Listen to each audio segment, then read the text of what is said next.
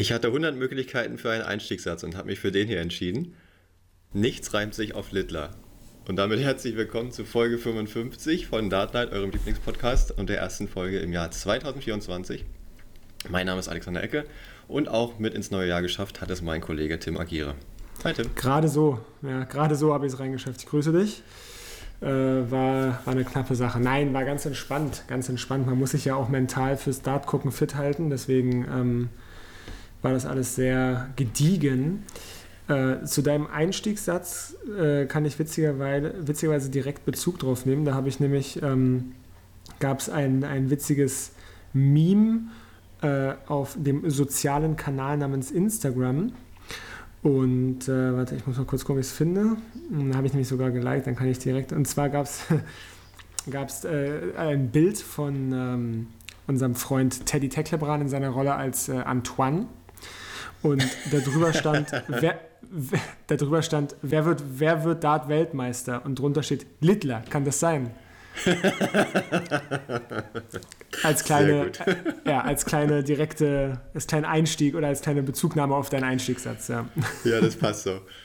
Ich hatte so ein bisschen die Angst, ja. dass das irgendwie anders, irgendwo anders schon mal irgendwie aufgefallen ist oder so, aber also außer ja, ihm jetzt meine, anscheinend, aber. Es ist ja relativ ja. naheliegend, aber gut. Ähm, ich habe es so halt auch manchmal verstanden bei den Kommentatoren. Weißt du, wenn du dann nicht so genau hinhörst, dann. Ja, ja. aber wollen wir das nicht weiter vertiefen und wir wollen auch keine Parallelen ziehen. Ja, das Auf machen wir ja noch in anderer Hinsicht. Genau. Äh, ja, no was, war denn, was war denn los? Ja, es war, es war wie immer ähm, eine, eine besondere WM. Eigentlich war es dieses Jahr doch, würde ich sagen, mit wenn man so die letzten Jahre sich anguckt, eigentlich mit die, sag ich mal, spannendste.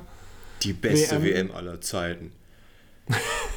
Soweit würde ich nicht gehen, aber ich habe. Äh, ja, es war so die, die war so schön offen natürlich, äh, dadurch, dass viele Seeds relativ früh rausgeflogen sind, auch viele, viele Mitfavoriten und deswegen war es einfach, war es schön anzusehen und auch einmal wirklich ein Finale, was man ja auch selten hat, wo man wirklich komplett unvoreingenommen ist. Also man, ja klar, man ja. hat natürlich einen, einen gewissen Rest Funken, der, ähm, der dem Luke Littler die Ultrasensation vielleicht wünscht, aber auf der anderen Seite auch irgendwie nicht. Ähm, deswegen ist es eigentlich perfekt ausge... Also ich saß wirklich beim Finale und dachte, ach Mensch, ich freue mich jetzt einfach auf ein richtig schönes Dartspiel. Ich habe keine Präferenz für irgendjemanden und das hat man ja eigentlich selten. Zumindest beim WM-Finale hat man es eigentlich selten. Man hat ja immer irgendwie eine leichte... ganz genauso wie dir. Ja, Deswegen war richtig geil. Ja, es hat ein bisschen ruhig angefangen, hatte ich so den Eindruck. Also die erste Runde war jetzt nicht so spektakulär, aber dann ab der zweiten Runde ging es ja wirklich Schlag auf Schlag. Also da sind sie ja wirklich reihenweise rausgeflogen, die gesetzten Spieler. Ja. Oder die Seeds, wie du sie genannt hast. Ich, ich wollte erst fragen, ob du Sitze meinst oder, oder die Samen, wie wir sie auch schon mal hatten.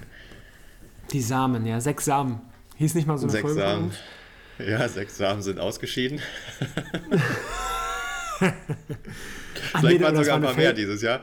Das waren do, doch deutlich ein paar mehr in der zweiten Runde schon. Also wenn du ja, die Top 32, die elf. Top 32 nimmst, die ja gesetzt sind, ja.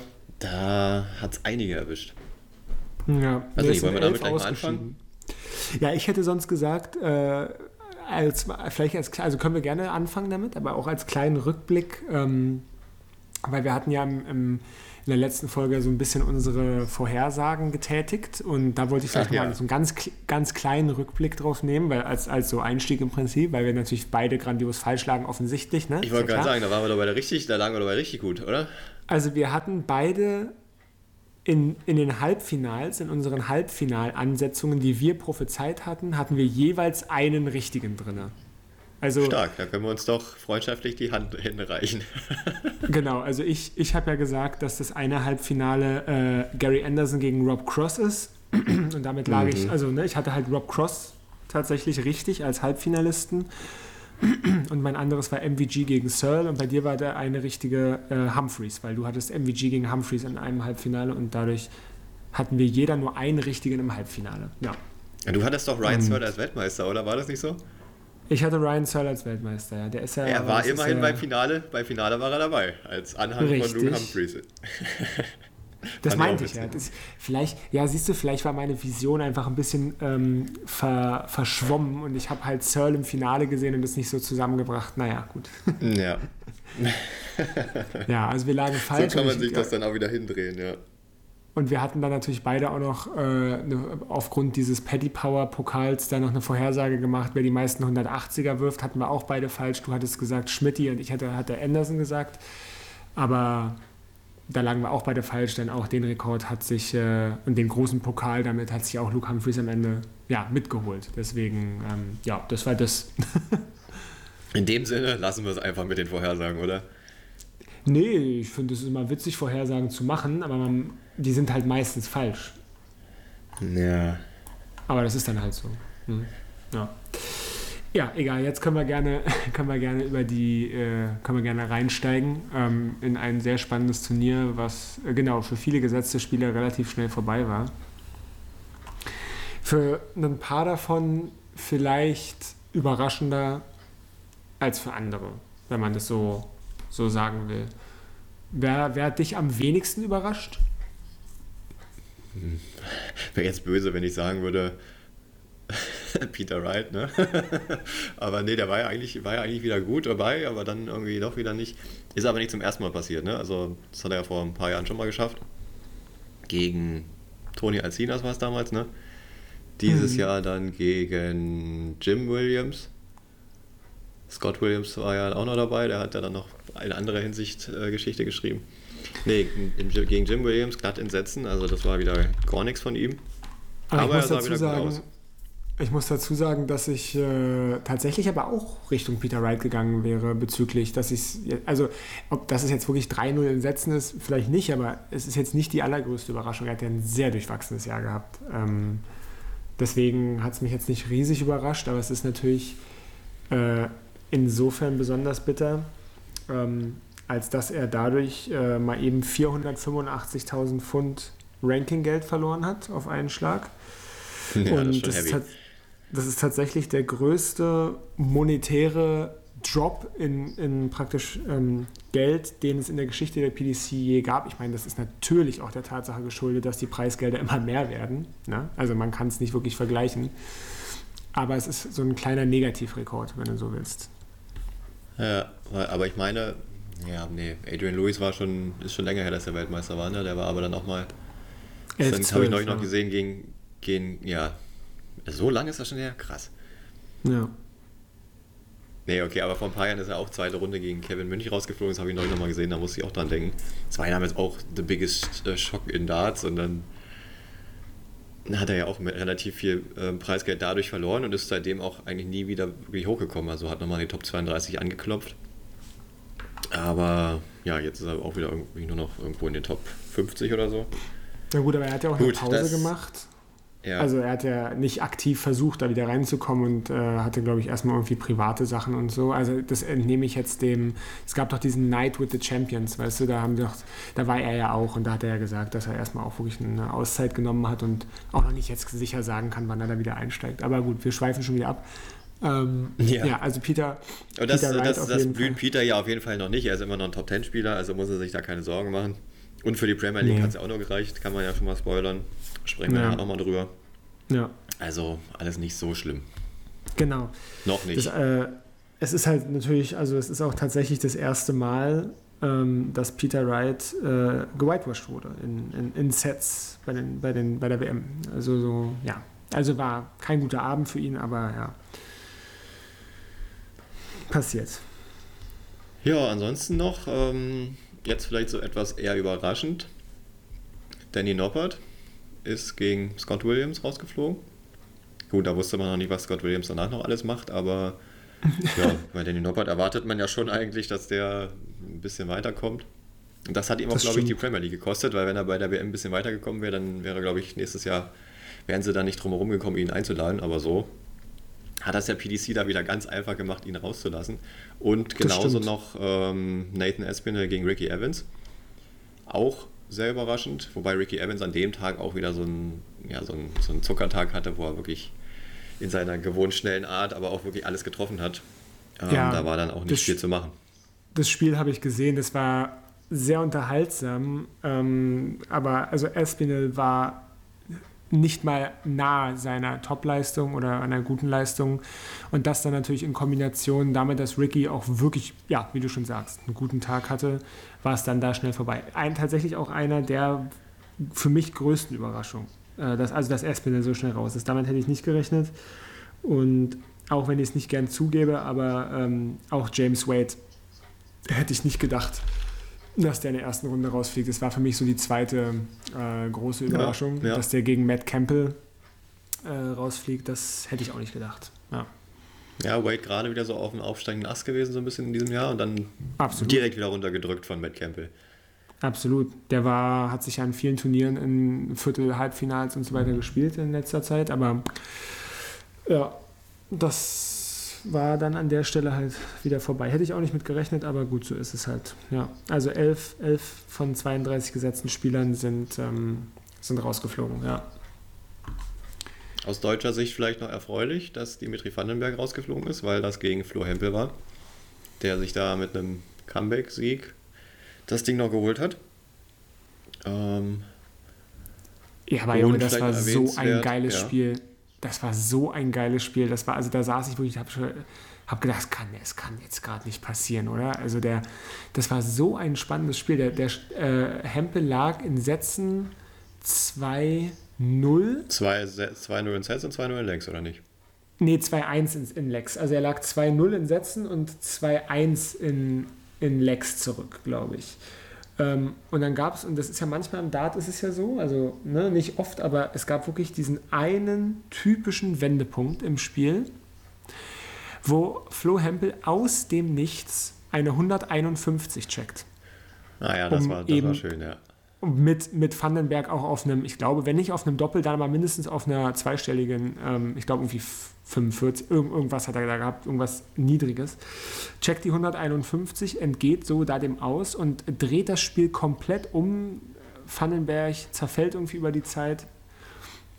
Äh, also grandios, war wirklich grandios und hatte dann auch dazu geführt, in Kombination natürlich mit den anderen Spielern, dass äh, das erste Mal vier deutsche Spieler äh, in der dritten Runde waren. Ja. Ja, Vierte da Runde? können wir auch gleich weitermachen. Das war, nee, dritte Runde. Ja, ja. Weil äh, bis zur dritten Runde lief es ja wirklich gut, außer Dragutin Horvath, der in der ersten Runde rausgeflogen ist, sind alle Deutschen bis dahin gekommen. Aber dann auch nicht weiter. Also das ging dann direkt, das erste Spiel nach Weihnachten war das ja dann. Da war Martin Schindler in Aktion, verliert in der Verlängerung gegen Scott Williams, da ist er schon wieder. Ähm, danach dann ja. Gaga Clemens gegen Chizzy, das war weniger, äh, weniger knapp, das war doch relativ deutlich. Und dann einen Tag später war dann Flo Hempel wieder dran. Auch deutlich gegen Steven Bunting mit 0 zu 4 und Ricardo Pietrezco als Last Man Standing quasi durfte dann gegen Luke Humphreys ran, den späteren Weltmeister, wie wir heute wissen. Und der war doch der, der ihn am, na doch, angenehm, außer Joe Kyle dann äh, später im Viertelfinale, nee, im Achtelfinale, hatte ihn am Rand einer Niederlage, hat den 3 zu 1 Satzvorsprung aber leider nicht ins Ziel gebracht. Und da hat sich hm. äh, Cool Hand Luke nochmal aus der Schlinge gezogen. Na, irgendwie sowas. Kopf aus der Schlinge gezogen, ja. Ja.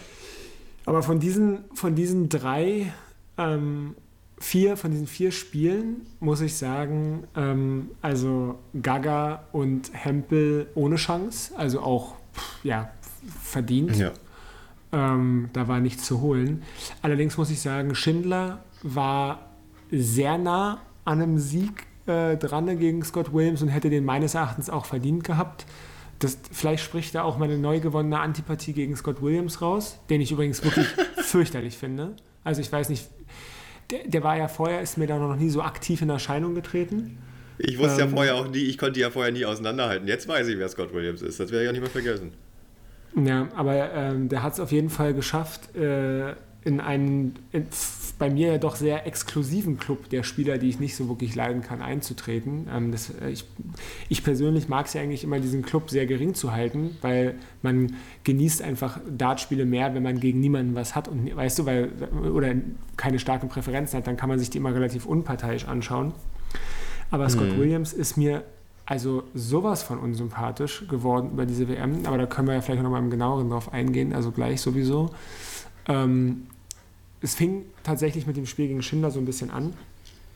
Äh, ja, das, das ging auch sagen, in den Medien, das ging auch in den Medien dann so ein bisschen rum. Auch, ja, ja, aber genau. Und dann, wie gesagt, was ich nur noch sagen wollte, ist auch äh, Pietrezco hätte er hätte es natürlich auch total verdient, gegen Humphreys zu gewinnen. Er hat ja wirklich diesen Vorsprung gehabt, aber am Ende ist das halt, was dann Weltmeister unterscheidet. Ne? Das ist dann, der sich da eben auch aus solchen Spielen zurückkämpft und so weiter. Ähm, ja, aber zu, zu Schindler gegen Williams, also ich mochte partout nicht, äh, wie, wie Williams da immer mit der, mit der Crowd interagiert hat. Ähm, das ist aber erstmal nicht das Schlimmste, das machen ja einige, aber der hat dann sich da immer irgendwie, weißt du, hat er was Schlechtes geworfen, hat er nichts gesagt und hat er mal irgendwie was Gutes geworfen, hat er gleich, ist er dann gleich völlig eskaliert. Ähm, und dann natürlich das, äh, das Post-Match-Interview ähm, kann man vielleicht als englischen Humor abtun, aber ist irgendwie auch gar nicht so wirklich witzig. Weiß nicht, ob du weißt, worauf ich mich beziehe, du hast es ja bestimmt auch mitbekommen. Nee, das habe ich nicht gesehen.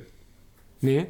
Naja, er hat im Postmatch-Interview, in dem er übrigens für meine Begriffe auch ziemlich besoffen klang, aber das will ich, darüber will ich jetzt kein Urteil fällen, das kann ich nicht wissen. das hat man ja auf jeden Fall, als Thema. Auf jeden Fall ganz schön geleilt. Aber ähm, hat er gesagt, hat er praktisch dann zur Crowd gesagt, die ja wohl ein bisschen auf Martins Seite war, was ich übrigens nicht so doll so empfunden habe. Ich fand, die war relativ neutral. Meint er dann, yeah, I know you, I know you lost one World Cup and two World Wars. Ähm, ja, das ist aber also, so ein Ding, das habe ich, das das habe ich tatsächlich doch gelesen, also dass das gesagt wurde. Aber das ist so ein, das ist irgendwie so ein, ja, so ein, so ein Running Gag bei den Engländern. Ja. ja das hat er jetzt nicht exklusiv. Das, das, haben schon viel, das haben schon einige vor ihm gesagt. So habe ich das verstanden. Okay. Ja. Gut, ist das eine Entschuldigung, so ein Quatsch? Also, ja, keine Ahnung. Ich, das fand ich irgendwie nicht so lustig, aber ähm, ja, und dann im späteren Verlauf, ich meine, ich lasse es jetzt einmal alles raus, dann ist es vorbei und dann müssen wir auch über Scott Williams eigentlich gar nicht mehr reden. Ähm, äh, Im späteren Richtiges Verlauf. Trauma. Nein, aber er hat dann halt dieses ganze, dieses Spiel mit dem Publikum und alles halt immer weitergemacht. Äh, und dann auch im Spiel gegen Humphreys, wo er dann glücklicherweise äh, relativ deutlich dann ausgeschieden ist im Viertelfinale Nee, das war im Halbfinale tatsächlich. Das war das Halbfinale. Ja, stimmt, sorry, Halbfinale. Ähm, dann seine ganzen No, seine ganzen No-Look, No-Look 180 Versuche. Oh, die haben mich fertig gemacht. Ey, also keine Ahnung, wenn du in so einem Spiel 5-0 führst, ja, ey, dann kannst du meinetwegen so einen Quatsch auch machen. Aber wenn du irgendwie völlig. Nee, dann ist, es ja schon wieder, dann ist es ja schon wieder Gegner verhöhnen. Also das muss dann auch nicht sein. Ja, also meines Erachtens muss man, muss man so einen Spaß gar nicht machen. Aber ja. Das sei mal dahingestellt. Aber wenn du so auf die Fresse kriegst, gut, dann kann man natürlich auch sagen, ja gut, dann äh, nimmt es halt mit Humor, dass er auf die Fresse kriegt, aber finde ich auch nicht die richtige Einstellung, ehrlich gesagt. Äh, und dann, das Schlimmste ist ja, er hat ja irgendwie, ich glaube, er hat es drei oder viermal probiert, aber hat ja nicht einmal die 180 geworfen. Und dann denke ich mir so, dann lass es halt sein. Gut, egal, vielleicht habe ich mich da offensichtlich auch ein bisschen reingesteigert, ich weiß es nicht, aber ist ja auch egal. Müssen wir jetzt auch nicht weiter darüber reden. Ja, ich glaube, damit ist zu Scott Williams auch alles gesagt. War also als ungesetzter Spieler bis im Halbfinale. Aber nicht als einziger Ungesetzter, aber dazu kommen wir gleich erst. Äh, ich gucke gerade nochmal, ob hier noch irgendwas war. Die Deutschen hatten wir. Achso, ja, dann äh, dritte Runde war auch Schluss für Gervin Price. Ne? Als, was hatte ich? Ich hatte ihn mindestens im Finale, ne? Das war natürlich auch dann ein bisschen unnötig. Gegen Brandon Dolan, der danach auch noch äh, dein Hero Gary Anderson ausgeschaltet hat. Ja. Äh, der war gut, aber dann gegen, gegen die neue Sensation in der Dartwelt, Luke Litter, war auch für ihn kein Kraut gewachsen. Aber durchaus doch eine, eine gute WM für den alten Brandon. Auf jeden Fall. Ich glaube, der kann sehr zufrieden sein. Ähm, du hattest übrigens Price als Weltmeister, nur nochmal als Erinnerung, ja. Also ähm, predicted, aber ja, genau. Also Dolan auf jeden Fall gute WM gespielt. Auch das Spiel gegen Anderson sehr knapp gewesen, hatte 2-0 geführt, lag dann aber auch 3-2 zurück und hat es dann aber am Ende äh, in einem sehr, sehr knappen Spiel noch geholt. Ähm, das, das Spiel habe ich auch witzig, habe ich so zu teilen mit Danny einer, also mit meinem besten Freund in einer Bar auf seinem Handy geguckt, weil die dort in der Bar das nicht laufen hatten oder irgendwie sowas. Schlechte Bar. Sehr schlechte Bar sowieso. Die hatten dann vor allen Dingen das Witzige ist, die hatten äh, einen Musiksender auf den Fernsehern laufen, hatten aber die Musik gar nicht an von dem Musiksender, sondern über YouTube auf einem separaten Laptop. Und dann habe ich zu denen halt gesagt, ich habe gesagt, Jungs, wenn ihr die Musik hier separat macht, dann macht doch mal bitte Sport 1 an. Und, aber haben sie natürlich nicht gemacht, insofern, äh, ja. Vor allem musst du dir dann nicht die Kommentare von Sport 1 anhören, das ist doch perfekt. Eben, wäre eine gute Kombination gewesen. Ja. Ja, aber ist egal. Das Spiel, also da ist Brandon Dolan auf jeden Fall gut vorangeschritten. Ähm, ja, für wen es So, warte jetzt. Und jetzt hast du dich gerade einmal aufgeregt, jetzt muss ich mich auch nochmal aufregen. Ja, ja. Über meinen speziellen Freund, wir kennen ihn alle. Barry van Peer. Oh, der Typ, ey. Der hat mir wieder ganz genau gezeigt bei dieser WM, wo ich den nicht leiden kann. Wie der es schafft, ein Match unnötig in die Länge zu ziehen. Weil der einfach nur blöd rumsteht auf der Bühne. Ey, das, das hat mich so angekürzt. Gerade im Match gegen Damon Hatter, natürlich habe ich auch eine gewisse Vorliebe für australische Spieler. Mach ja kein Hehl draus, aber also wie der da, das, das ist ja nicht nur einmal vorgekommen. Der, zehnmal oder so, er ist dran mit Werfen und steht noch an seinem Tisch und säuft. Also, ich denke mir, was, sag mal, bist du da zum Trinken oder um da zu spielen? Der steht da genüsslich, nippt an seiner Flasche, guckt, ach, bin ich dran? Ja, auch gehe ich jetzt mal vielleicht hin zum Board. Guckt da noch dreimal, macht vielleicht noch einen, einen Trockenwurf, wirft dann in seiner komischen Art und Weise und dann guckt er auch immer gleich, ey, oh, ey, der Typ geht mir so auf die Nerven. nee. Unmöglich. Ja, das ist wirklich da zum Abgehen. Und ich sage, ich, ich möchte nochmal an das schlechteste Spiel in der Geschichte des Dartsports erinnern. Beim Grand Slam vor ein paar Jahren. Barry van Peer gegen, wie heißt er? Cameron Menzies. Also die beiden, ey, boah. Will nicht gegen kann nicht war das damals. Die haben am Ende beide geheult auf der Bühne. Der eine wegen der Artitis, der andere, weil er so scheiße gespielt hat. Einer von beiden musste es gewinnen. Ich glaube, Barry van Peer hat es am Ende gewonnen, ist dann eine Runde weitergekommen und dann auch krachend ausgeschieden. Also das war wirklich das aller, das ist, das ist wirklich da zum Abgewinnen, ich sag's euch. So, und damit habe ich mich jetzt auch genug aufgeregt für diese Folge. Lass uns was Erfreuliches machen. Dann haben wir das, aber ich kann da gut anknüpfen, äh, thematisch zum Thema Spiel hinauszögern ähm, oder langsam spielen. Da hat nämlich äh, der amtierende Weltmeister Michael Smith, der übrigens auch bereits in der vierten Runde ausgeschieden ist, und zwar sehr deutlich, gegen einen absolut genial aufspielenden Chris Doby, der ihn damit 4-0 glatt in Sätzen rausgeschmissen hat, hat in seiner dritten Runde gegen Madas Rasma gespielt. Und Madas Rasma, bekannt für seine Präzision auf Triple 19, ist jetzt auch nicht der schnellste Spieler, hat aber, und ich habe das Spiel gesehen, für mein Empfinden auch, also ich weiß nicht, ob es mit Absicht gemacht hat, aber der hat damit unter eine zweistelliges, zweistellige Zahl Rest gehabt, wirft ein Pfeil in eine große Nummer und rechnet dann erstmal gefühlt drei Minuten, was er jetzt noch Rest hat. Und das ging, und, und das ging wirklich öfter so. Und ähm, das hat dem Michael Smith auch gar nicht geschmeckt. Also er hat am Ende trotzdem 4-1 gewonnen. Man muss auch dazu sagen, hat auch nicht überzeugend gespielt, sonst wäre das wahrscheinlich alles auch noch schneller vorbeigegangen. War ein bisschen zäh. Naja, wenn du dein Rhythmus so aus, aus dem Rhythmus gebracht wirst, dann ist auch nicht einfach, ne?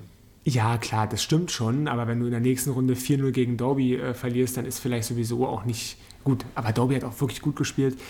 Naja, jedenfalls hat sich äh, Smith dann im Anschluss äh, wirklich auch wirklich echauffiert über Madas Rasma und meinte ähm, im Interview dann irgendwie, it's not rocket science, you're a professional dart player. Und ein bisschen recht hat er ja. äh, die machen das alle lange und äh, sollten im Kopf rechnen, sag ich mal, zu einem gewissen Grad fit sein, dass wenn man einen Finish hat, ungefähr weiß, was man da noch Rest hat. Und das ging wirklich öfter mal irgendwie ziemlich langsam. Aber ja, Michael Smith, wie gesagt, als amtierender Weltmeister auch in Runde 4 dann bereits raus gegen Chris Doby. Naja, hat es immerhin bis in die vierte Runde geschafft, muss man sagen. Er hätte auch der, in der zweiten Runde rausfliegen können gegen Kevin Dutz. Da war er auch schon nur zwei, drei in Sätzen. Gleich am ersten Abend. Äh, das hätte auch in die andere Richtung gehen können. Da hat er sich auch nochmal aus der Affäre gezogen. Und dann ja, wirklich ja. auch die ganze WM nicht so wirklich überzeugend gewesen, aber das hatten wir auch den Wochen davor schon beobachtet, dass er, ich meine, beim Players Championship Finals ist er auch direkt raus, oder? Nee, doch. Ich glaube schon. Ich meine, wir haben gesagt, ich meine, wir haben gesagt, eine gute, gute Generalprobe für die WM sieht anders aus für einen Titelverteidiger. Richtig. Richtig, richtig, richtig. Ja, also es, er Und hatte auch beim Grand, also Grand, Slam davor, ist er ja auch schon in der Vorrunde raus. Also ja, hat sich angedeutet. Er hatte unterm Strich einfach auch kein gutes Jahr. Das wurde damit jetzt besiegelt. Mein Gott, er kommt wieder zurück. Ich glaube, Michael Smith hat äh, in der Vergangenheit so viele Rückschläge hingenommen mit den ganzen verlorenen Finals. Ich glaube, mental ist er schon da, dass er, dass er da auch wieder zurückkommt. Das ist ja einfach, Dart hat seine Phasen, das wissen wir. Bei manchen halten die guten Phasen länger an, bei manchen kürzer, aber wir werden mal schauen. Äh, ich glaube, Michael Smith ist niemand, der jetzt da einbricht. Kann ich mir nicht War vorstellen. War ja auch für, die, für ihn dieses Jahr ein Rollenwechsel, ne? vom, vom Jäger zum Gejagten. Vielleicht Richtig. kommt er mit der Rolle des Jägers auch wieder besser klar. Jetzt hat er erstmal seinen Titel wieder abgegeben und chase den dann dieses Jahr vielleicht und dann wird am Ende des Jahres reden wir vielleicht nächstes Jahr wieder über einen Doppelweltmeister Michael Smith. Mal gucken. Ja, möglich ist es. Ähm, aber ja, so viel auf jeden Fall zum amtierenden ähm, Weltmeister. Und äh, kommen wir zum neuen? Kommen wir, können, wir, können wir zum neuen kommen? Können wir zum neuen kommen? Und dem längsten, also dem längsten von der Ausschöpfung der Matchdistanz her Spiel der WM? Das war grammatikalisch merkwürdig formuliert, aber. das, machen wir als, das machen wir heute als Folgentitel. Na, genau, das passt da gar nicht rein. ja, ähm, Luke Humphreys. Weißt du, worauf ich anspiele? Nee, das längste, ich, längste, ich habe es nicht mal verstanden, was du da, was du da gerade erzählt Na, hast. Von der Ausschöpfung der möglichen Matchlänge her längstes Leck. Das heißt also bis in Sun Death Leg. Ja, aber gegen Gab's Joe ja nur Cullen. einmal bei dieser WM. Genau. War das das, war das das Spiel gegen Joe Cullen? Ja. Ja, vierte Runde. Ja. Ja, das Spiel, oh, also bei dem Spiel hatte ich äh, Flashbacks tatsächlich ein bisschen. Ähm, an das, ich meine, es war ein Viertelfinale, ist ja eins der Spiele, die ich mal noch so legendär in Erinnerung habe. Viertelfinale, Joe Cullen nee, gegen muss auch Michael vierte Runde gewesen sein. Bitte? Muss auch eine vierte Runde gewesen sein, weil Joe Cullen ist tatsächlich noch nie im WM-Viertelfinale gewesen. Und das ist jetzt so eine Never-Ending Story, die sich dieses Jahr dadurch wieder fortgesetzt hat. Gut, dann muss es auch eine vierte Runde gewesen sein. Du weißt also offensichtlich ja. schon, auf welches Spiel ich anspiele. Äh, Joe Cullen gegen Michael van Gerven. Lass es vier Jahre her sein oder so. Also ist schon ein paar Jährchen her. Auch ein Spiel, in dem Joe Cullen wirklich brilliert hat und das eigentlich ja, fast, weiß ich nicht, hätte gewinnen müssen, ist vielleicht ein bisschen viel gesagt, aber wirklich so knapp dran war. Und da weiß ich noch, bin ich damals so mit Puls ins Bett gegangen, äh, weil dieses Spiel so spannend war und konnte gar nicht einschlafen. Und äh, damals war ich natürlich, also ich war natürlich in dem Spiel auch sehr für Joe Cullen, einfach so ein bisschen aus Underdog-Gründen. Man will natürlich immer dass äh, Van Gerven ein bisschen geärgert wird. Ich habe nichts gegen Van Gerven, aber es ist trotzdem immer spannend. Ja, und in dem Spiel war es halt wieder so. Es war so, Joe Cullen hat so gut gespielt, hätte es hätte machen können, hätte es auch verdient. In dem Spiel war es aber natürlich so, dass ich, dass ich beide mag, also sowohl Luke Humphreys als auch Joe Cullen. Deswegen hat es mir jetzt, es hat mir für Joe Cullen extrem leid getan, weil es ein sehr knappes Spiel war. Als neutraler Dart-Fan habe ich mich aber extrem gut unterhalten gefühlt. Ja, aus Sicht des neutralen Betrachters war das definitiv natürlich eins der spannendsten Spiele oder das spannendste Spiel vielleicht sogar der WM. Aber natürlich für Joe muss man sagen, also das muss er jetzt langsam wirklich mal irgendwie aus, aus seinem, naja, nicht aus dem Kopf rauskriegen, aber so. Aus dem System. aus dem System, dass er es nicht ins WM-Viertelfinale schafft, weil sonst, ähm, ja, kann an sowas leidet natürlich so eine Karriere auch, ne? Ich meine, ja. denk, denk nur mal an Ian, an Ian White, der es nie in ein Major-Viertelfinale oder über ein Major-Viertelfinale hinaus geschafft hat. Ja. Das hing ja dann auch ewig an ihm und er, ich meine, er hat jetzt immerhin schon einen Major-Titel gewonnen mit dem Masters und hätte, hat, hat äh, den Premier League-Sieg um einen Millimeter verpasst, ne? das wissen wir alle. Aber ja, das ist schon, wenn du sowas ewig mit dir rumschleppst, macht es das nicht unbedingt einfacher. Sorry, von wem hast du gerade gesprochen? Von Joe Cullen. Du hast Ian White aus irgendeinem Grund gesagt. Also hast du gerade irgendwas mit Ian Nein. White? Achso, du bist dann wieder zurück zu Joe Cullen. Okay, sorry. Ich bin ich wieder zu Joe Cullen zurück. Ja, Ian okay, White hat nicht die dachte, Premier League fast gewonnen. Nee, ja, definitiv das, nicht. Das, da, ich dachte nämlich gerade, wann hat denn Ian White das Masters gewonnen ja, und wann war schon, knapp die... Das war schon vor deiner Zeit. Da war ich gerade sehr verwirrt. Aber gut, dass wir das äh, nochmal geklärt haben. Ja, Lieber. gut, auch, auch für die Zuhörerinnen und Zuhörer natürlich. Nein, Joe Cullen hat natürlich schon einen Masters-Titel und fast einen Premier League-Titel. Gut, ähm, jetzt darfst du dich aber vielleicht nochmal kurz aufregen, weil du hast ja gerade gesagt, dass du sehr gerne siehst, wenn Van Gerven geärgert wird. Bis auf also, Ausnahmen. Du siehst es bestimmt nicht gerne, wenn er von Scott Williams geärgert wird, denn das war Ja. nämlich im Viertelfinale der Fall. Wobei da war auch die, da war auch die Nachricht daher, dass Van Gerven irgendwie Magenprobleme hatte, weil er einen schlechten Hamburger gegessen hat. Weiß ich jetzt nicht, was davon zu halten ist. Selber schuld. Aber das Ding, ja, eben. Äh, man erkennt das ja meistens vorher, ob, ob so solche äh, Speisen vertrauenswürdig sind oder nicht. Ja, weiß ich nicht, was da jetzt los war. Auf jeden Fall ging das äh, mit 5 zu 3 an Scott Williams, der sich damit dann, wie gesagt, ins Halbfinale gespielt hat und Van Gerven da ja, so ein bisschen überraschend doch aus dem Turnier genommen hat. Ja. Da sagst du nichts ja, mehr. Ne? Nee, da, ja, ich meine, ich hatte bei dem Spiel natürlich dann schon gehofft, also da hätte, ich mir, hätte es mich jetzt zumindest nicht gestört, wenn Van Gerven gewonnen hätte. Das ist sicher richtig. Aber auf der anderen Seite war mir, also ich hatte, also in mir drin war mir relativ klar, dass Scott Williams nicht Weltmeister werden wird. Und aus dem Gesichtspunkt fand ich es dann fast auch schon wieder okay, dass er gegen Van Gerven gewonnen hat, weil ich mir dachte, okay, jetzt ist nur noch Rob Cross drin, der schon mal Weltmeister war. Das heißt, es ist sehr offen ähm, und es ist eine sehr, sehr große Chance, dass wir einen neuen Weltmeister sehen und das freu, darüber freue ich mich natürlich grundsätzlich erstmal immer.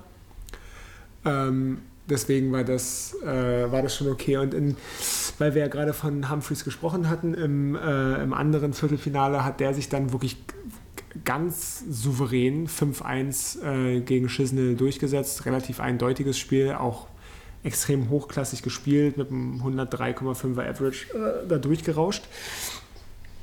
Für Chisnell ist es natürlich irgendwie mal wieder ärgerlich. Ähm, ich meine, ein Viertelfinale ist, ist, ein gutes, gutes Abschneiden, aber Chisnell ja auch einer dieser Spieler, die irgendwie längst mal einen Major-Titel verdient gehabt hätten.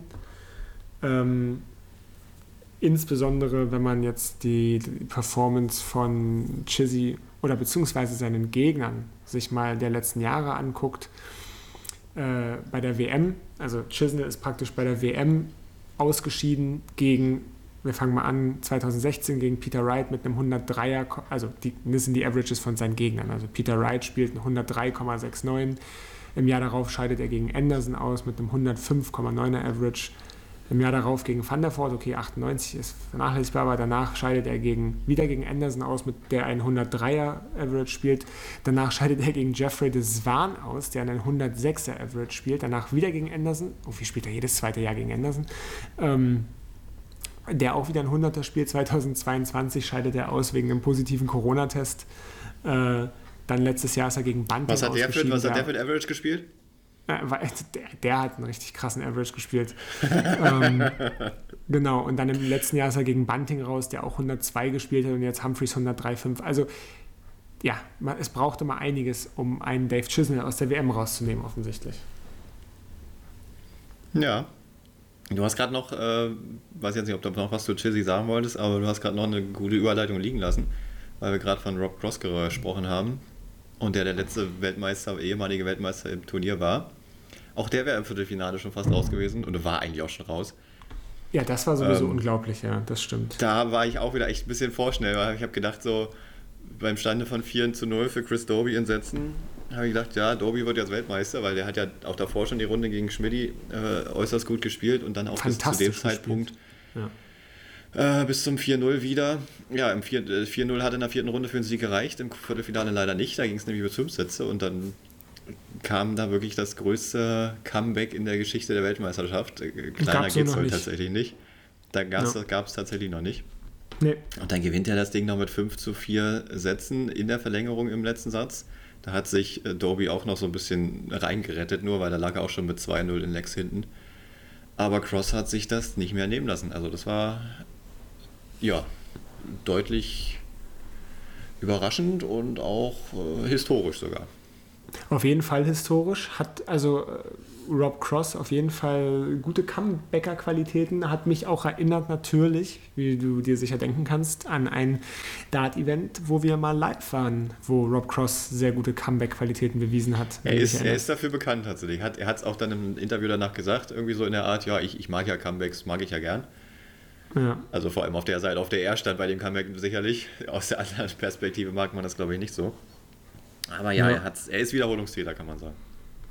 Das war doch, äh, war doch, war das nicht sogar gegen Gurney? Das war doch sogar gegen ja. Gurney, wo wir es beim, beim Matchplay gesehen haben, umso besser. Ja. 15, 15 zu 8.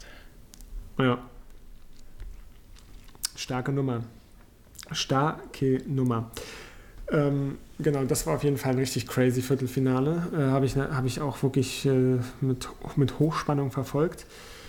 Ähm, dann, jetzt haben wir die Viertelfinals, sind wir die Viertelfinals jetzt durch. Luke Littler gegen Brandon Dolan hattest du vorhin schon erwähnt. Ähm, genau, Rob Cross, Scott Williams, Luke Humphreys. Genau, damit ähm, standen dann die Halbfinals fest. Luke Littler gegen Rob Cross und Luke Humphreys gegen Scott Williams. Übrigens das erste komplett englische Halbfinale seit 2006.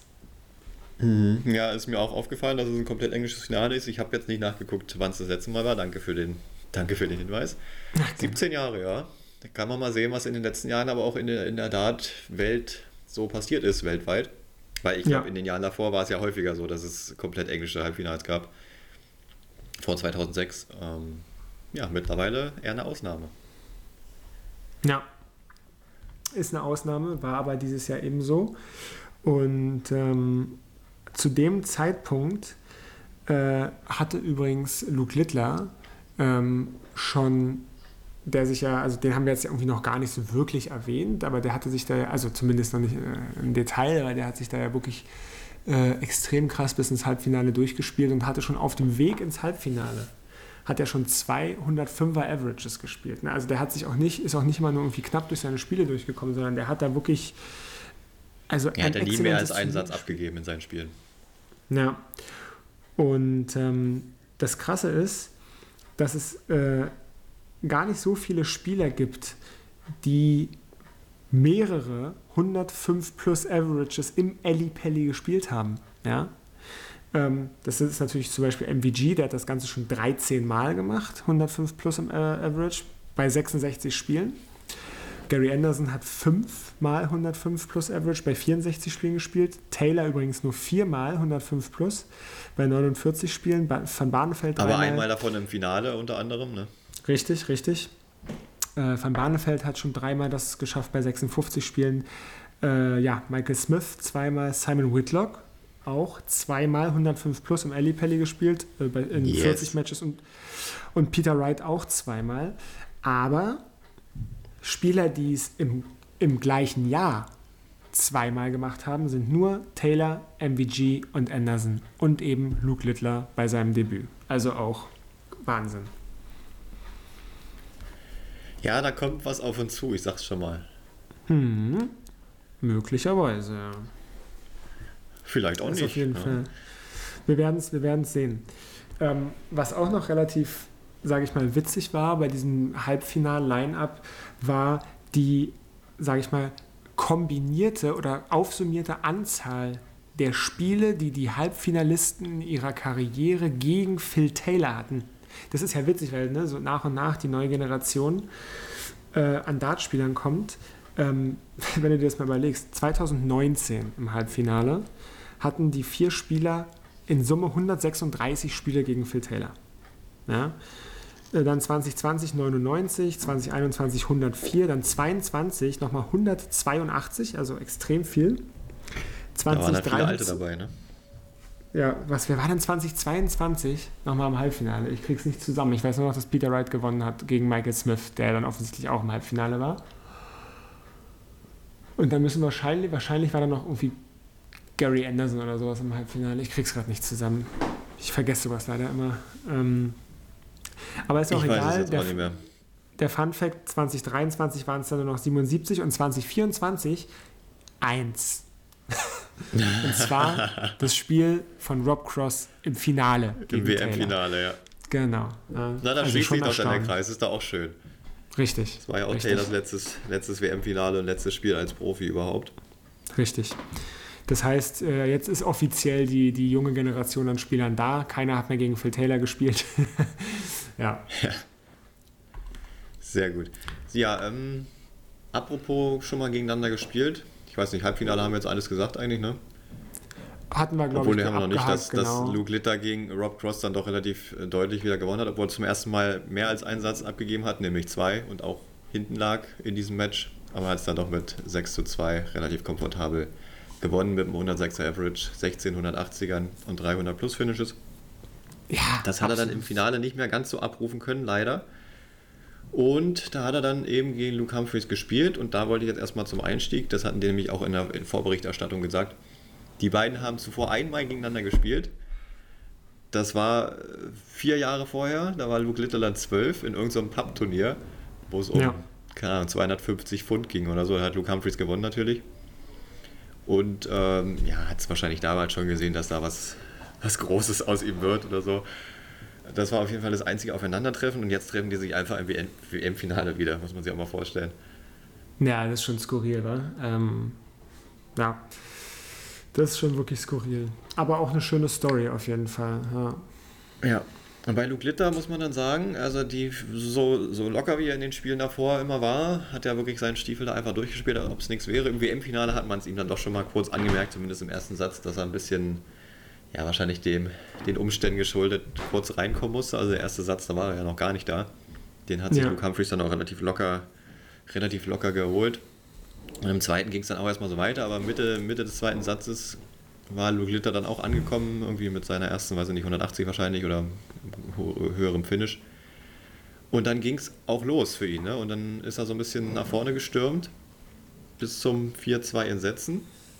Ja. Und vergibt dann, und das war jetzt, was du vorhin schon erwähntest, da musste ich direkt dran denken, es gibt in vielen, vielen Matches diesen einen Dart, äh, ja. der das Match entscheidet. Und das war in dem Fall der Match zum 5 zu 2 Entsetzen auf Doppel 2 von Luke Littler. Von einem 128, 128, oder? Nee. Nee, nee, nee. Er nee, hatte 108, auf 4, 4 112, und 108, 112. Er hatte 112, 112 Rest. Ja und hat unglücklich den zweiten Pfeil, ich weiß nicht, ob es eine Deflection war oder ob er sich verrechnet hat oder ob er nicht aufgepasst hat. Er hätte im Prinzip einfach nur Triple 18, 18 Tops spielen müssen und hat aber ja, und hat dann aber den zweiten auch noch in die Triple 18 reingehauen und hatte ja. damit dann nur noch vier Rest. Und, äh, und das hat ihn auch total rausgebracht. Das hat man extrem. nämlich auch sonst nicht gesehen bei ihm, bei dieser WM, ja. weil der hatte immer irgendwie immer eine Antwort und auch schnell eine Antwort, wenn er sich mal irgendwie, wenn irgendwas mal nicht so geworfen war, wie, wie man sich das vielleicht vorstellte wo dann unser Einst auch immer erstmal gucken muss, ja, was habe ich denn jetzt Rest, was mache ich jetzt und so weiter. Der wusste einfach schon, auch wenn er eine große Zahl ver ver verwirft oder so, ja, dann mache ich das halt so und so. Und das ging dann klack, klack, er kam nicht aus dem Rhythmus raus, aber da, in dem Moment, da musst du dann auch erstmal nachfragen, was ist los, weil dann kannst du erstmal, äh, wenn du so ein relativ niedriges Finish hast und dann zwei hohe Triple triffst, ist ja auch die Gefahr, dass du dich mal überwirfst, ne? Ja. Da musst du dann auch erstmal schlucken wahrscheinlich. Ja, und der Dart auf Doppel 2, der ging dann auch nicht rein und dann Luke Humphreys hat ihn dann sofort dafür bestraft. Und naja, der Unterschied zwischen 4-3-Einsätzen und 5-2-Einsätzen, das sind natürlich Welten. Ja. Und das hat ihn dann vielleicht auch so ein bisschen gebrochen. Also ich meine, er hat es sich jetzt nicht wirklich ansehen lassen, aber Luke Humphreys hat danach auch einfach, ja, auch brillant weitergespielt. Ja, und alle und Sätze Luke gewonnen, kam da nicht mehr so ganz ran an, ja. das, an das Niveau. Beide haben übrigens, das fand ich noch witzig, weil die Sky-Kommentatoren haben ja vorher wieder, ihre ähm, Predictions abgegeben und die sind dann ein bisschen besser als wir unterwegs, habe ich das Gefühl. Vor allem Wayne Mardell, der meinte irgendwie, ja, Luke Humphreys wird gewinnen, oder nee, ähm, Luke Humphreys wird gewinnen, 7-5 in Sätzen und beide checken die 170. Also war er wirklich, also mit den beiden 170ern hat er recht und mit dem Endergebnis lag er nur mit einem Satz daneben. Also das fand ich schon wieder stark von ihm. Ja. Ja, das war also das war wirklich ein sehr, sehr, sehr cooles äh, Finale zum, zum Anschauen. Ähm, kleine witzige private Anekdote. Mir wurde letztens äh, erzählt von meinen Schwiegereltern, dass die einfach das Finale geguckt haben. Ich war so, ihr habt was gemacht? Also, müssen, äh, also, ich meine, klar, wir waren natürlich während der WM viel, äh, ich war ja viel zu Hause, also bei meinen Schwiegereltern auch zu Hause und habe da immer mal wieder Dart geguckt und die haben dann natürlich was gute Schwiegereltern natürlich machen, immer gefragt, und wie läuft's und so weiter. Und mein Schwiegervater hat auch die äh, Sport 1 App für halt Fußball und da hat er natürlich die, die Schlagzeilen und so liest er immer. Ne? Und dann, dann, dann äh, trumpft er immer auf mit äh, Dartwissen. Dann am Frühstückstisch sagt er dann immer, und gestern hier wieder der, und dann sagt er, ne, was er da bei Sport 1 in der App gelesen hat, um, um mich praktisch glücklich zu stellen, dass, dass er sich dafür interessiert. Aber auf, offensichtlich ähm, hat es wirklich dazu geführt, gerade natürlich mit dem, mit dem Luke Littler, mit dem, dem 16-Jährigen im WM-Finale, dass die daran wirklich so ein Interesse zumindest hatten, dass sie wirklich äh, das Finale eingeschaltet haben. Und das fand ich echt äh, cool. Also man sieht die Entwicklung. das war ja auch eine große, also das ist ja auch eine große Story wirklich gewesen. Es hat in der Sportwelt ja schon einige Male zuvor gegeben. So äh, historisch gesehen vielleicht jetzt äh, Boris Becker bei Wimbledon, der war ja auch damals so in dem Alter ungefähr und hat das Ding dann auch gewonnen. Also es wäre jetzt nicht das erste Mal gewesen, dass sowas passiert, wenn er sich's geholt hätte. Aber es sind natürlich durchaus große, große Momente der Geschichte und da will man dann auch natürlich dabei sein, wenn man das mitkriegt. Auf jeden Fall. Hat nicht ganz gereicht am Ende, aber jetzt können wir vielleicht noch ein bisschen so unsere Gedanken dazu kundtun, ob das nicht vielleicht doch gar nicht so schlecht ist, dass er es noch nicht gewonnen hat, weil ich denke mir so, Junge, wenn du mit 16 schon quasi das Größte erreicht hast, was du in der Sportart, die du betreibst, schaffen kannst, ja, wofür, wofür spielst du dann eigentlich noch? Klar, du kannst ja noch äh, darauf anlegen, die Nummer 1 der Welt zu werden. Er wäre ja dann die 9 gewesen, wenn er jetzt die WM gewonnen hätte. So ist er jetzt nur knapp in den Top 32 drin. Aber ja, dann, also, was sind so deine Gedanken dazu? Ähnlich. Ähm, man hat natürlich irgendwas in einem drin, wünscht sich ja das Spektakel. Ne? Also der Mensch ist ja, sage ich mal, spektakelgeil. Also, äh, ist das ein Wort? Spektakelgeil ist auf jeden Fall ein guter Volk. Ja, das siehst du immer bei den Gaffern bei Autounfällen, aber genau. in diesem Fall ist es mal positiv.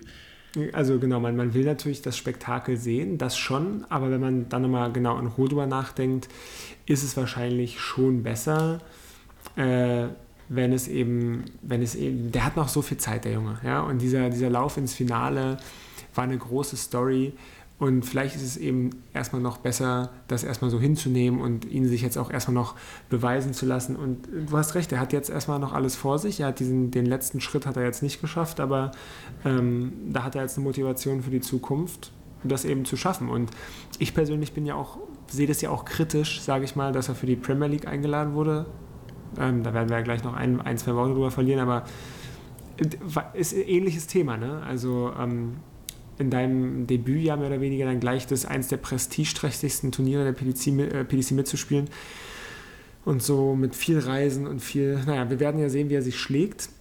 Aber ich habe auch so ein bisschen das Gefühl, wenn ich mir seine, seinen Lauf bei der WM angucke, der ist ja wirklich bis auf diese eine Doppel-2, der hat ja, also der verliert ja nie die Nerven. Ich weiß gar nicht, wie der das macht. Der hat ja durchweg gut gespielt.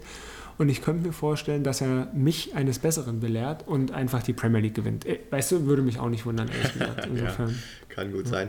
Das Ding ist, ich sagte, wenn er die Doppel-2 getroffen hätte, wäre er auch Weltmeister geworden. Weil von 5-2 kommt Luke Humphreys da, glaube ich, auch nicht mehr zurück. Glaube ich auch, ja, glaube ich auch. Aber so ist es eben. Das war der, der das, das Doppel oder der, der Dart, der das WM-Finale hier entschieden hat. Kurz noch ein paar Zahlen zum WM-Finale oder allgemein zur WM, denn der 180er-Rekord war ja dieses Jahr auch charity-mäßig wichtig, wie viel Geld da für die Prostatakrebsvorsorge gespendet wird. Es war natürlich wieder ein neuer WM-Rekord mit 914, letztes Jahr 901. Es ging also 914.000 Pfund an, die, an diese Krebsvorsorge da. 36 180er nochmal im Finale, die Mehrheit davon von Luke Humphreys. Das war da am Ende vielleicht auch so ein bisschen ausschlaggebend, wenn Luke Littler da noch ein bisschen mehr reingepusht hätte, wäre es vielleicht auch nochmal anders gelaufen. Aber so, ja, insgesamt eine sehr aufregende WM, eine sehr spannende WM und vielleicht auch eine historische WM. Mal gucken. Ja, ich habe auch noch ein, zwei Zahlen. Also Luke Humphreys Average 103,67 ist auch der höchste aufgenommene in einem Spiel von 45 oder mehr Lecks. Äh, noch als, als kleine Statistikzahl. Ansonsten äh, noch eine Zahl für Luke Littler. Der ist ja ähm, ins Finale eingezogen mit einem Tournament Average von 101,82. Ja, äh, kann man auch mal machen. Das, das wurde bei der WM, in einem WM-Finale bisher auch nur geschafft mit einem, äh, ja, einem Average von 101,8 oder eben höher von Phil Taylor, Michael van Gerwen und Gary Anderson. Also er ist da in guter Gesellschaft, äh, was seine, seine Rekorde und seine, seine Nummern da angeht, auf jeden Fall. Und ähm, übrigens äh, ist es bis jetzt auch immer so gewesen, dass ein Spieler, der den Grand Prix, Grand Slam und Players Championship Finals in einem Jahr gewonnen hat, dann Weltmeister geworden ist. Also auch da reiht sich immer. Äh, Luke ja, Humphreys ein. Schön, dass wir diese Serie noch am Laufen gehalten wurde. Ja, ja. ja. ja, ja. So, Klar. dann hat sie gerade schon diesen illustren Kreis erwähnt. Ich möchte dann auch nochmal die Möglichkeit nutzen, um hier ein paar Parallelen zu ziehen. Äh, zu Luke Litter natürlich. Äh, Luke Humphreys da, zu dem ist auch alles gesagt schon eigentlich. Er meinte nur noch, das fand ich auch sehr gut, er ist, er ist froh, dass er es dieses Jahr geschafft hat mit dem WM-Titel, weil in den nächsten Jahren wird es ungleich schwerer, wenn, wenn Luke Littler so weitermacht. Ja. Und da hat er, glaube ich, auch recht. Ähm, ja, da wollte ich nur sagen, die Medien haben ihn, oder ja, so, so deutsche Medien, die sonst nie über Dart berichten und jetzt auf den Zug mit aufsteigen, Süddeutsche, glaube ich, hat ähm, Luke Litter als den neuen Phil Taylor bezeichnet, was ich als völligen Quatsch ansehe. Ja, das ja, unter anderem Ahnung schon deswegen, weil Phil Taylor, weil Phil Taylor zu einer Zeit gut war, als kein anderer gut war. Das war für ihn schon mal eine ganz andere Voraussetzung. Phil Taylor hat, glaube ich, auch nicht mit 16 schon so gut gespielt. Nee. Und ähm, ja, eher noch würde ich sagen, dass er vielleicht der neue Van Gerben wird. Dass er so dominieren kann, wie er das zeitweise gemacht hat. Ja. Aber er muss auch aufpassen, dass er nicht der neue Kirk Shepard wird, wenn du den noch kennst. Der war ja damals auch äh, vor 15 Jahren oder so äh, als ungesetzter Spieler im WM-Finale gegen John Part damals. Hat das dann äh, auch verloren und ist danach nie wieder wirklich in Erscheinung getreten. Also das muss er auf jeden Fall abwenden, dieses Schicksal. Aber gut, Kirk Shepard hat damals auch nicht äh, Premier League gespielt, wurde also nicht eingeladen. Deswegen muss man jetzt schauen, ähm, ja, wie er sich da schlägt.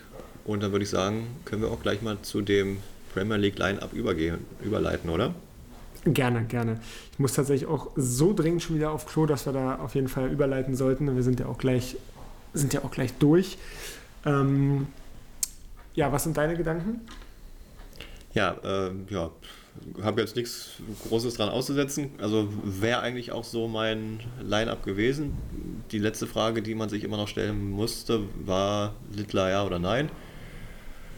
Letzten Endes äh, würde ich, äh, ja, also ich, ich, bin ein bisschen hin und her gerissen, aber man muss jetzt sagen, Luke Littler ist kein normaler 16-Jähriger, ne?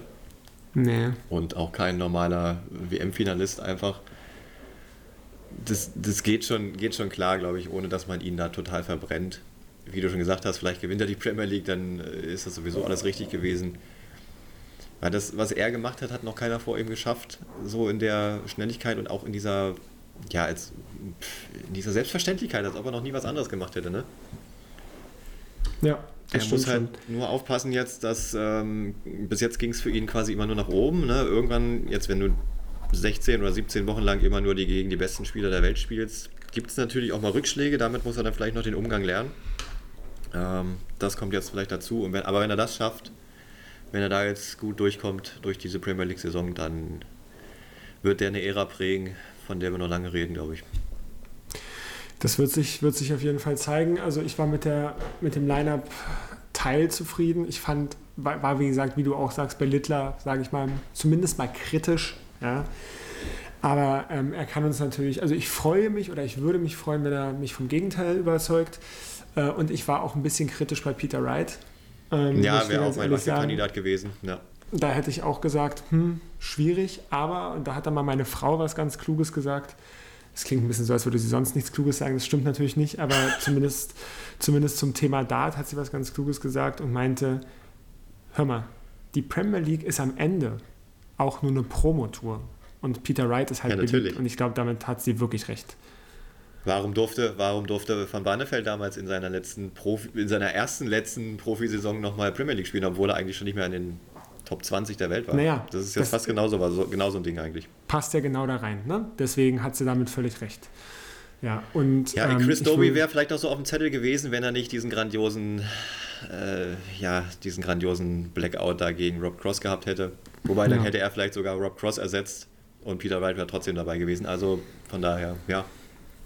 Wir nehmen es, ja. wie es kommt, würde ich sagen. Ja, wir freuen uns. Äh, also ich freue mich drauf, es mir anzugucken, auf jeden Fall. Das ja, kann man, kann man sich auf jeden Fall angucken, wird eine gute Saison.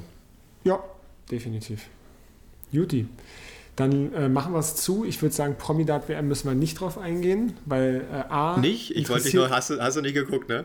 Nee, ich habe es nicht geguckt. Ich hätte es auch wirklich, also die einzige Person, die mich da interessiert hat oder die ich mag, ist Knossi. Alle anderen fand ich furchtbar. Ja, habe ich auch. Hab ich mir auch so, ich habe es hab, auch nie live gesehen. Ich habe mir nur heute die, ähm, die Highlights so ein bisschen angeguckt. Ja, es ist auch, mal, ist auch mal länglich, sich das da reinzuziehen. Also vor allem live ja. mit den ganzen Werbeunterbrechungen und so. Na, vor hey, allen Dingen, weil die ja auch. Antun. Ja, vor allem, weil die auch alle schlecht, äh, extrem schlecht spielen. Also es macht ja nicht wirklich Spaß. Ja, das ist so. Man muss, ich gucke es mir halt immer mal an, um zu gucken, ja, wer von den Promis kann den halbwegs einen Pfeil gerade auswerfen. Da kann ich jetzt mal so sagen, also Knossi war schon ganz okay, er hat aber auch schon davor gesagt, ich gucke ihn ja auch manchmal bei YouTube, ähm, da hat er schon gesagt, dass er früher immer mal so ein bisschen E-Darts war, aber da häufiger mal gespielt hat. Hat man auch gesehen. Also er war ganz gut auf der 19 unterwegs. Und ja. äh, Kristall war auch eigentlich ganz, ganz solide dabei. Im Finale standen dann aber komischerweise andere. ich ja. weiß nicht, ob du das mitgekriegt hast, ansonsten erzähl ja, es kurz. Hast du mitgekriegt, ja? Ich habe ich hab mitbekommen, wer, wer im Finale war und so, ja, ja, das habe ich schon mitbekommen. Weißt du auch, wer gewonnen hat? Ja, ja, Ricardo Pietreczko und Echo Fresh haben gewonnen, ja, das habe ich, hab ich mitbekommen. Ja, ja, genau.